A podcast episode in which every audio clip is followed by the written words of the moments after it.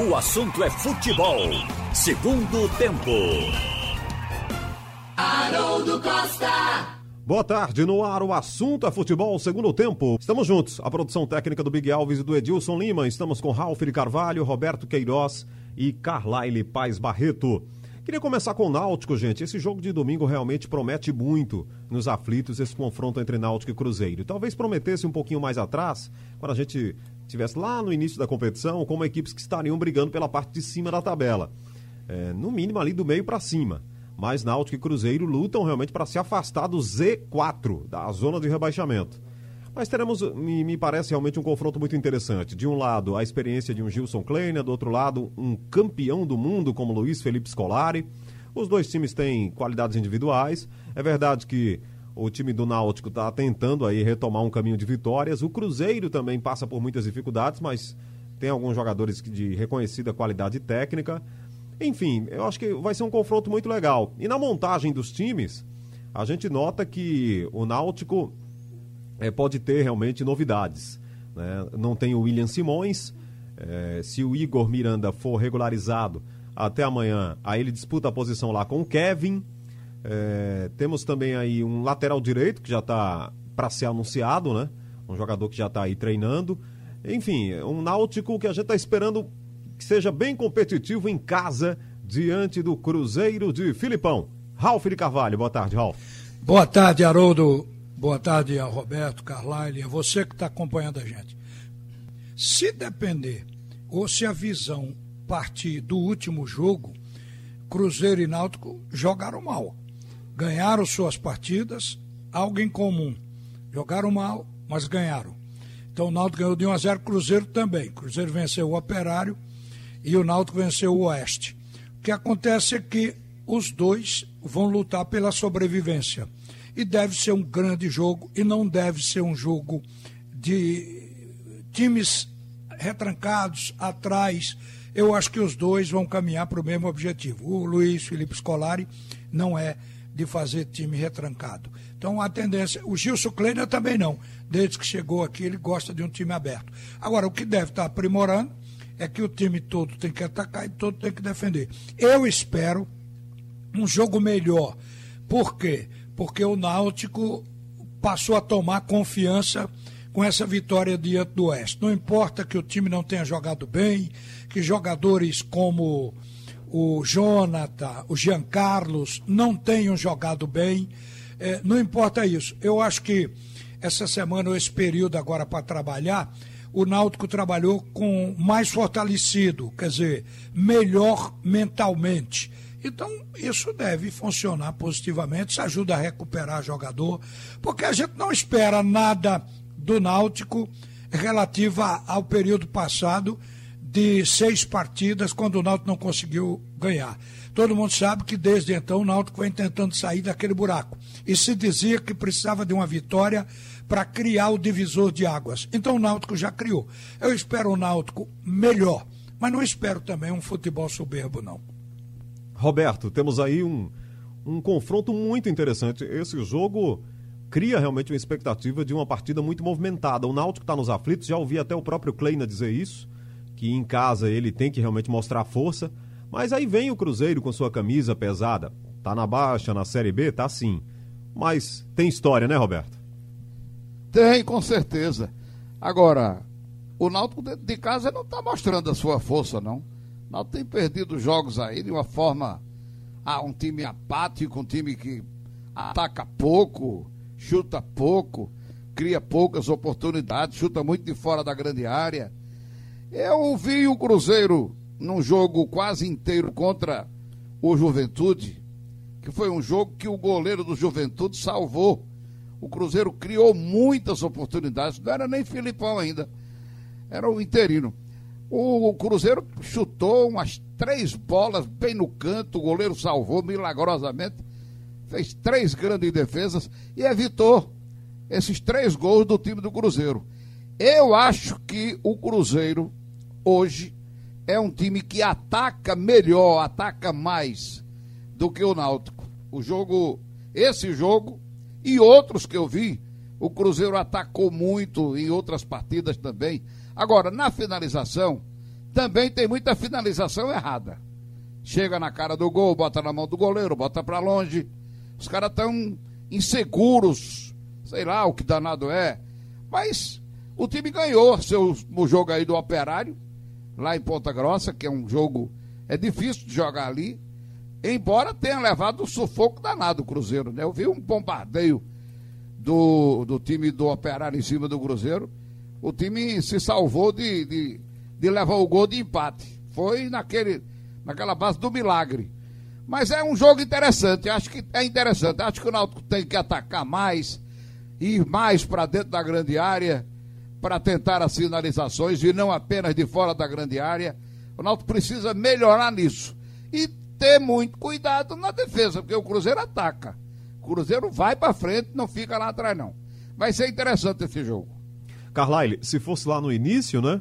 O Náutico e Cruzeiro, na primeira ou segunda rodada, a gente estava aqui dizendo: olha, o Náutico vai ter que ter as suas precauções contra o Cruzeiro e toda a sua história e toda a sua camisa. Mas aí veio esse Cruzeiro sofrido, né? Combalido, ali no Z4 já começou com menos seis, que foi também uma tragédia, sob o ponto de vista de iniciar um campeonato, ter que ganhar duas para ficar com zero.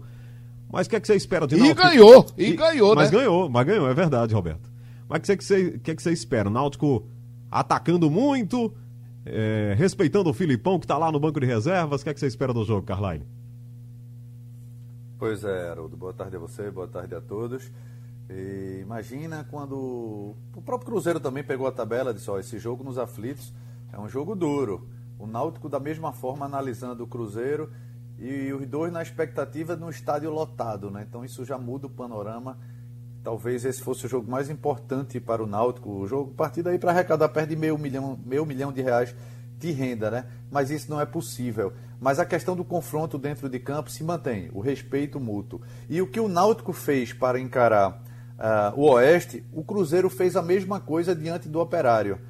O, e o que seria?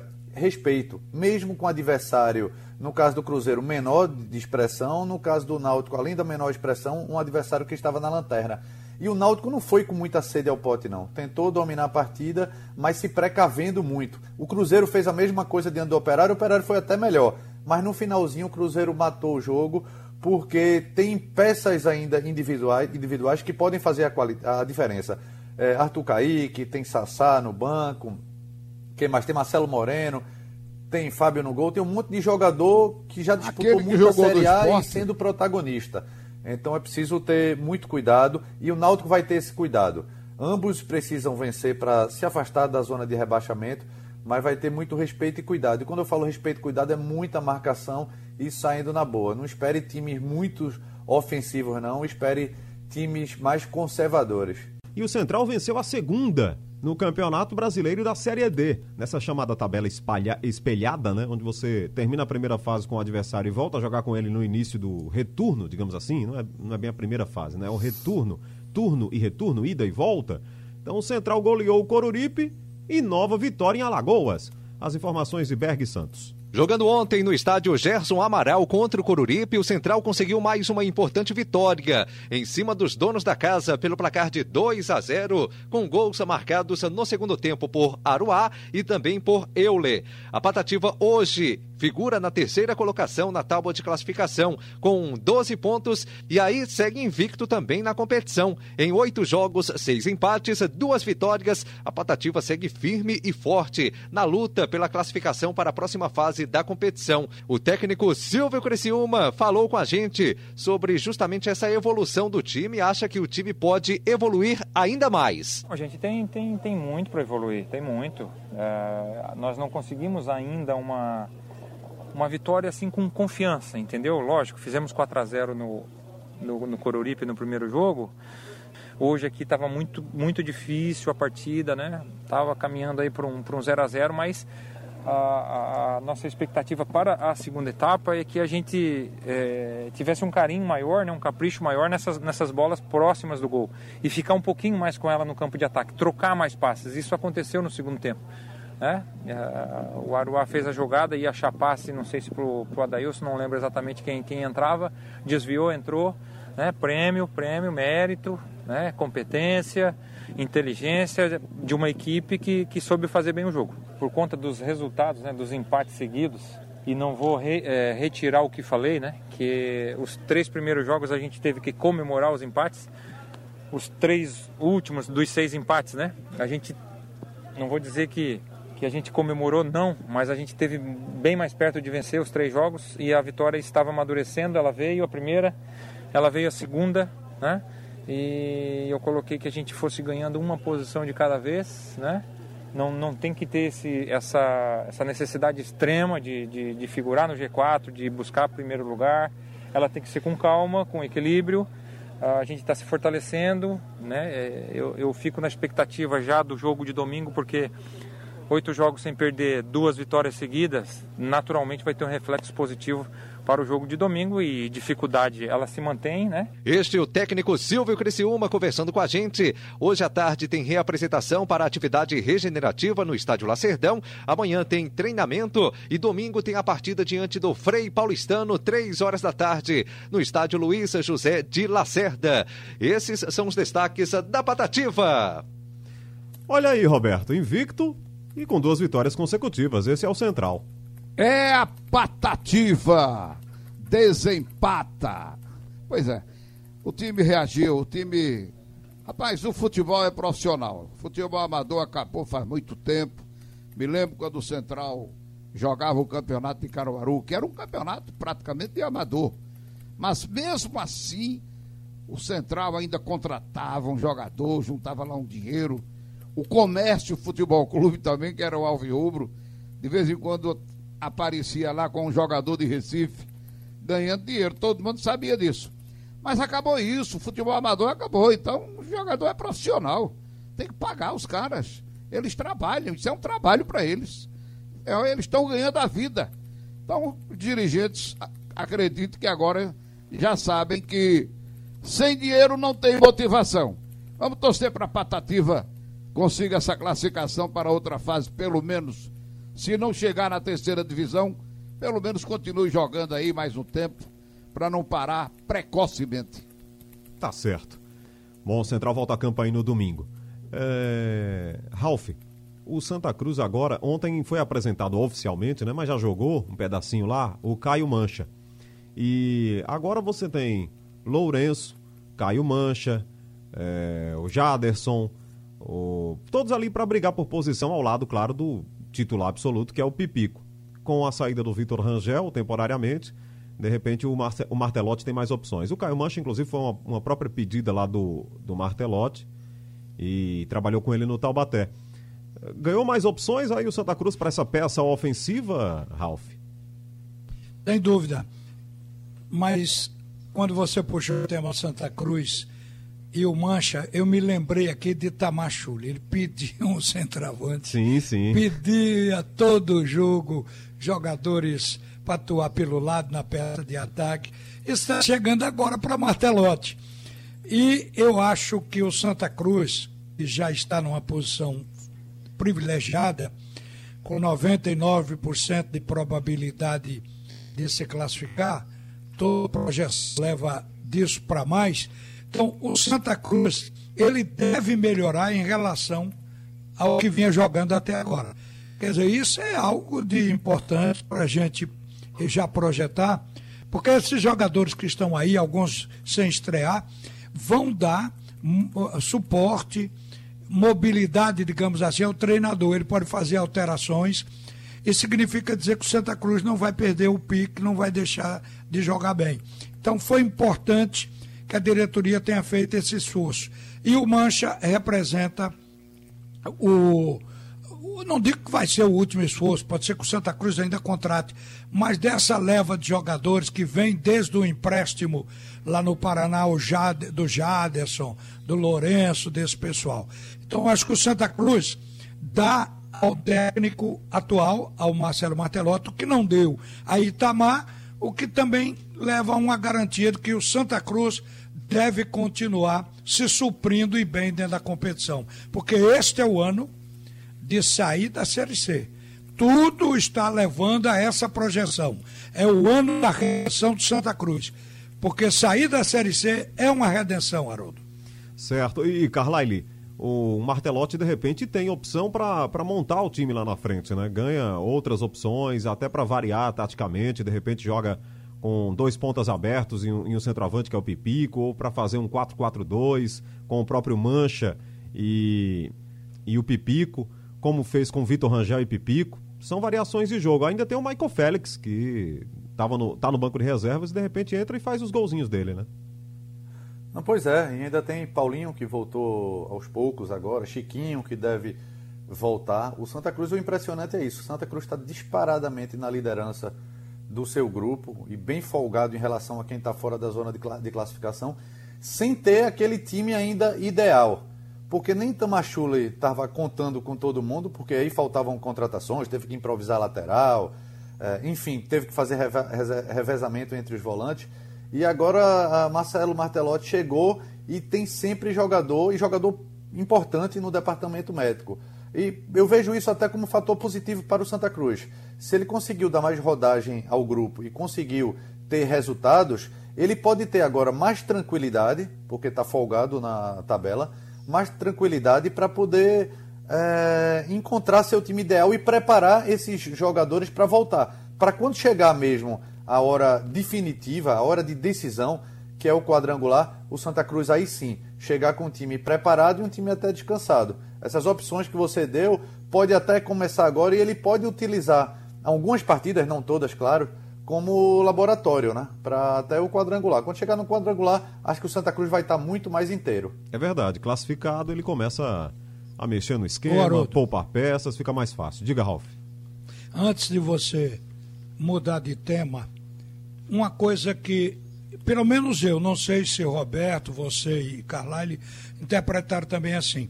Eu, quando o esporte pagou esse dinheiro aquele clube português lá, que não é o Sporting, ele recebeu da CBF, FIFA, a liberação para inscrever jogadores. Eu pensei que era para todo mundo. Mas hoje eu soube que, que isso é só para os jogadores que já estão em casa. Renovação de contrato, alongamento de contrato, como foi o caso de Bárcia. O esporte já tinha jogador na fila para se regularizar, se regularizou. Diz que não é uma liberação para os novos contratados. Isso eu acho que é o que está também inibindo o esporte, porque diz que essa parte ficou para quando pagar a parte do Sporting, que está sendo negociada. E lá em Portugal ninguém quer aceitar a proposta do esporte, mas de repente vê que não tem outro caminho para receber, pode abrir e o esporte se liberar de todo. Mas a informação, logo depois que a gente ouviu o Milton Bivar de manhã sobre contratações, foi essa: que há restrição para novos contratados. Ainda no tema esporte, Carlyle, há uma dúvida lá na peça defensiva rubro-negra, né? Ele não tem o Maidana, o Jair Ventura e aí tem a opção de colocar o Chico para fazer de novo aquela dupla Chico e Adrielson, que vem desde as categorias de base, ou utilizar a experiência do Thierry, que teve muita dificuldade nesse retorno aí da pandemia com contusões. O que, é que você espera do, da peça defensiva rubro-negra no sábado? O que é que ele deve fazer, Carline? O esporte tem problema em todos os setores, Haroldo, e principalmente diante do Atlético. Né? O esporte tem a segunda pior defesa, o Atlético tem o melhor ataque. Esporte tem, é um dos piores visitantes, Atlético é o melhor mandante. Enfim, ele tem que se preocupar globalmente. Mas essa questão da zaga também é, é importante. Eu até achei estranho, o finalzinho da partida, um zagueiro experiente como o Maidana ter tomado cartão. Depois eu fiquei imaginando, Maidana foi emprestado pelo Atlético, será que tem alguma cláusula? O esporte não falou nisso, né? Atlético, eh, nem Maidana, nem Bruninho, nem Patrick. Será que os três estariam impedidos de, de jogar? Não sei, né? Realmente eu não consegui ter essa informação. Mas preocupa sim, até porque o último jogo de Chico foi contra o Inter, né? E o Sport aí contra o Botafogo, não? Um, uma goleada. Então não foi, não foi bem a zaga. Agora, para a zaga ficar protegida, o meio de campo tem que voltar a jogar, tem que voltar a ser consistente na marcação e principalmente na saída de bola. O Atlético Mineiro é outro clube que costuma atacar a saída de bola do adversário, faz uma marcação agressiva, como fez o Flamengo, Botafogo, é, Internacional principalmente, e até mesmo o Bragantino. Vê que o esporte tem essa dificuldade. O esporte rifa muito essa bola por conta desse tipo de marcação. E é importante também saber quando sair tocando e saber até quando rifar essa bola, agora armar até uma alternativa para não apenas entregar a bola para o adversário, fazer uma ligação direta, mas o time está mais preparado para receber essa bola lá. Porque nas duas últimas partidas o esporte levou gols perdendo bola no meio de campo por conta dessa marcação. É, contra o Botafogo, o Chico foi titular, né? Ao lado do Adrielson, porque o Maidana. Inter teve... não, Botafogo, isso. É, contra o Botafogo, o Maidana teve um problema estomacal, né? Teve um problema intestinal e acabou ficando fora. Isso. E aí, Roberto, o garoto Chico ou o mais experiente Thierry? Eu colocaria os dois. mais um. Ah, Se você faria, mais um zagueiro. Você faria com três, então, né? Mas, ou quatro, ou quatro. Se tiver outro zagueiro, eu acho interessante. Fazer uma, um, uns quatro zagueiros ali é, dentro da grande área. Porque, meu amigo, o Atlético ataca demais. Esse time é feito o Flamengo. O Flamengo com o esporte foi um placar pequeno, diante do que o Flamengo atacou e, e chutou. O Internacional fez cinco. Quer dizer, o esporte, o, o time do esporte, para pegar esses adversários aí, ele tem que se precaver. É o meu pensamento, não fujo disso. E, e, e tem que. É bola para frente, ela vai voltar? Vai. Com certeza vai. Mas é tentar, na rebatida, alguém lá na frente ficar com a bola ou brigar para atrapalhar os zagueiros do Atlético. Eu sei que é embolar tudo ali na entrada da grande área e dentro da grande área para ver se dificulta o time do Atlético Mineiro. Acho que o, o, o placar a gente não pode nem, nem prever, mas acho que o, o time do Atlético ganha o jogo e vamos tentar dificultar. Botar aí três, quatro zagueiros, tentar dificultar o máximo. É, aliás, você falou do Flamengo, Roberto. Eu estava vendo ontem, aqui, inclusive na TV Jornal SBT, o jogo do Flamengo. 15 minutos alucinantes, né? Aí já coloca uma bola no travessão, faz 1 a 0 com 10 minutos. É uma loucura. É uma loucura, os caras têm vai cima, Vai pra cima do Júnior Barranquilha lá. eles ainda conseguiram fazer um gol no contra-ataque, mas o Flamengo estava com um time misto, hein? Um, é. um misto do Flamengo contra o, o Júnior Barranquilha e ganhou por 3 a 1 É qualidade dos jogadores, né? Os jogadores de meio campo e ataque tem muita qualidade. Pode sofrer um ataque, outro ali, aconteceu um, um gol, entendeu, do adversário, pode. Um ou dois, pode. Mas a verdade é que o time que mais ataca, que mais procura e que tem mais qualidade técnica, esse time dificilmente perde. Pois é, uh, Ralf, a juventude aí do Chico, ao lado do Adrielso, por se conhecerem, ou é melhor lança a mão da experiência do Thierry, se bem que é um jogador que não tem uma partida nessa volta da pandemia, né? Rapaz, eu já vi o Chico jogar, assim como o lateral esquerdo Juba, que foi dessa safra que foi juntada da base ao time profissional, o que mais cresceu, se projetou, e a gente agora percebe que ele não está maduro para uma Série A. A mesma coisa eu digo do Chico. Achei o Chico muito duro no, no jogo contra o Botafogo, muito preso. Eu acho que o Thierry, embora não tenha jogado, mas anteriormente nós vimos jogar, é um jogador que joga mais descontraído, que até sai jogando. Ele tem mais essa facilidade que o Chico. Então, nesse caso do Chico, pode ser um caso de amadurecimento. Agora, eu concluo aqui dizendo o seguinte: o esporte, toda vez que jogou atrás, com marcação baixa, esperando no seu campo, levou fumo. Porque contra o Botafogo, não vou falar dos grandões, eu vou falar dos times do top dele. O esporte jogou assim com o Botafogo, dançou. Sai depois que leva um gol. Jogou assim contra o Bragantino, perdeu a partida. Então a gente está percebendo que a, a, a questão do, do, posicionamento do esporte tem a ver até com os resultados. O time do esporte, ele pode jogar se defendendo, mas você se defende no campo todo, ou seja, marcando a saída de jogo, que os técnicos costumam chamar marcação de bloco alto.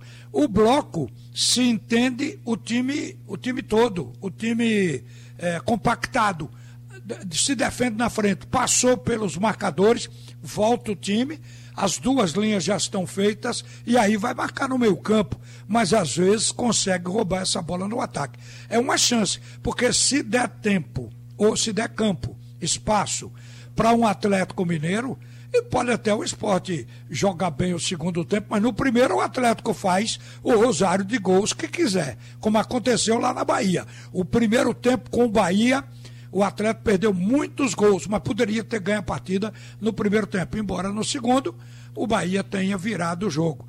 Então, eu acho que o Atlético é o adversário do primeiro tempo, acima de tudo, que ele já entra arrebentando. Então, o esporte ele precisa fazer uma marcação certa desde o início do jogo. Marcação, primeiro, depois atacar. Aí é o futebol reativo. Você marca mas você não abdica de jogar, você vai jogar também. O futebol reativo você pode fazer conduzindo a bola, se não der, pode ter bola longa, mas bola que você lance e não que rife, que é muito diferente. Então a gente está esperando que o esporte evolua para isso. Não é para ficar no nível técnico do Atlético, porque o Atlético está muito, muito acima, até pelo investimento que o esporte nunca na vida pensou em fazer. Então, é assim que a gente enxerga o jogo. E vai ser como foi com o Grêmio. O que Deus quiser. Ali não foi a força do esporte. Eu digo isso todo dia. Aquilo ali foi o fator sorte que contribuiu para aquele resultado. Se o fator sorte estiver do lado de Jair, ele pode repetir aquele feito. Mas o favoritismo é do Atlético e o jogo é muito, muito difícil para o esporte. Se o centroavante do esporte estivesse fazendo alguns golzinhos, como o Gilberto lá do, do Bahia, né? Mas o brocador não tá num grande momento, né, Carlyle? Aí complica, né? É, pois é, não dá nem para tentar repetir o que o Bahia fez. Bahia, até por estrutura, Bahia é um time reativo, né? Com Mano Menezes, já era assim com Roger. Ele joga atrás, mas porque ele tem jogadores de velocidade. Ele tem Cleison, ele tem Elber, é, e tem Gilberto que faz a parede para justamente para aproveitar a velocidade desses jogadores. É, mas ele também tem Gilberto que, apesar do, da estrutura do porte físico dele, ele é veloz.